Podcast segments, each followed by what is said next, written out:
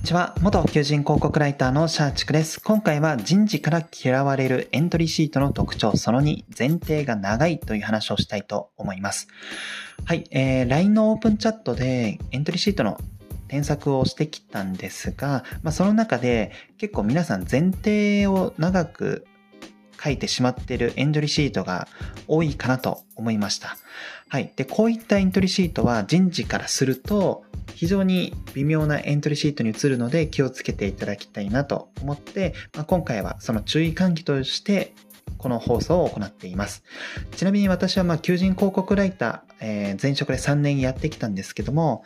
えー、現職、今の職場でもまあ、中途採用する際に人事業務として、まあ、一次面接、えー、書類選考とか、まあ、そういった業務もやっていますので、まあ、その人事、現役人事の立場でも、まあ、微妙だなって思うえ特徴としてこの前提が長いっていう話をしているので、ぜひですね、皆さんこのエントリーシートを書くときには気をつけていただきたいなと思っております。じゃあ具体的に、じゃあどうして前提が長いとダメなのかっていうのをお伝えすると、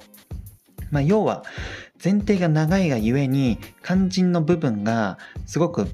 はしょられて作られてしまっているからっていうのが、まあ、ダメな理由になります。結局そうですね、エントリーシートって自分を PR するための、まあ、書類だと思うんですね。まあ、その際に自己 PR とか志望動機とか、まあ、そこの、なんでしょう、根幹になるような部分に対して、まあ、文字数制限がある中で、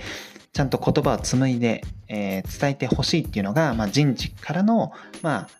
希望というか、お願いになるんですね。まあ、ただ皆さん、そうですね。結構ガクチカとかで、まあ、バイトを頑張ったよっていうエピソード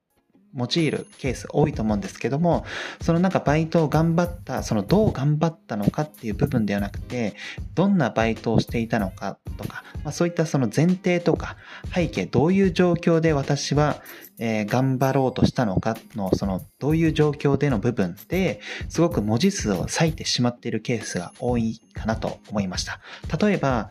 そうですね。なんか飲食店のバイトで頑張った系の話だったら、なんか大枠の流れって、自分が記憶してる限りお客さんに対して、まあ、店員が少ない状態でした。その中で私は積極的に動いた、みたいなそういう話のなんかエントリーシートになるのかなと思うんですけども、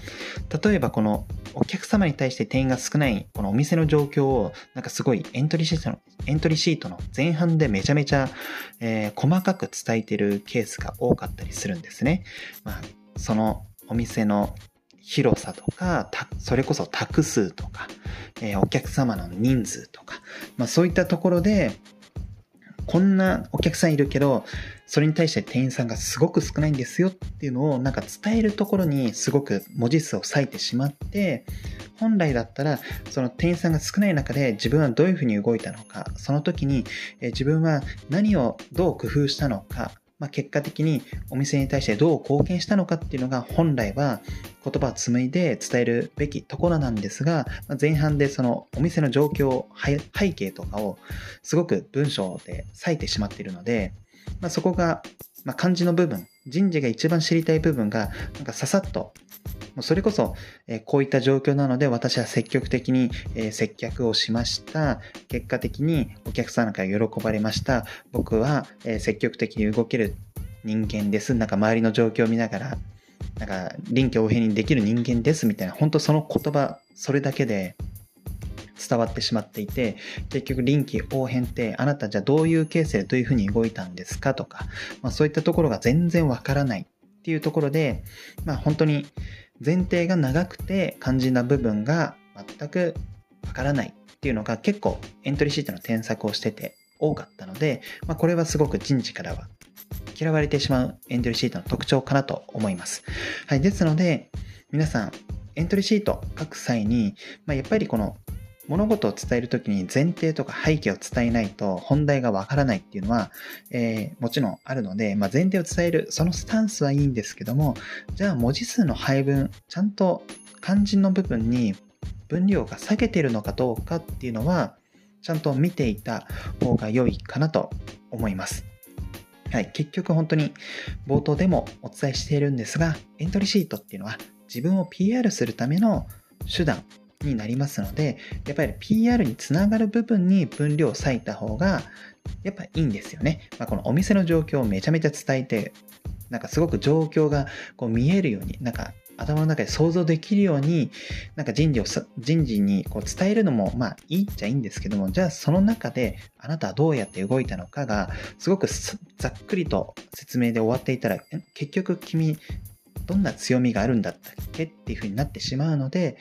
まあ本当に繰り返しになるんですが、まあ、前提は長すぎないようにして、まあ、肝心の部分に、えー、ちゃんとスポットを置いて、そこに文字数を割くようにしていただけると嬉しいです。まあ、そうじゃないとやっぱり人事も結局皆さんの、なんだろう、いい部分、まあ、強みとか、えー、この仕事、この人はこういうふうに活かしてくれるかもしれないっていうところが、あの人事視点に立っても結構探るのが難しくなってしまって、結局、わからないものは書類審査の段階で足切りっていう形で落とすっていうパターンもありますので、まあ、ぜひですね、この前提が長すぎないかどうかっていうのは注意していただけると嬉しいです。はい、本日の放送は以上となります。最後までご視聴いただきありがとうございます。この放送が良かった、ためになったっていう方は、いいねだったりフォローしていただけるとめちゃめちゃ嬉しいです。はい、それでは次の配信までお楽しみに。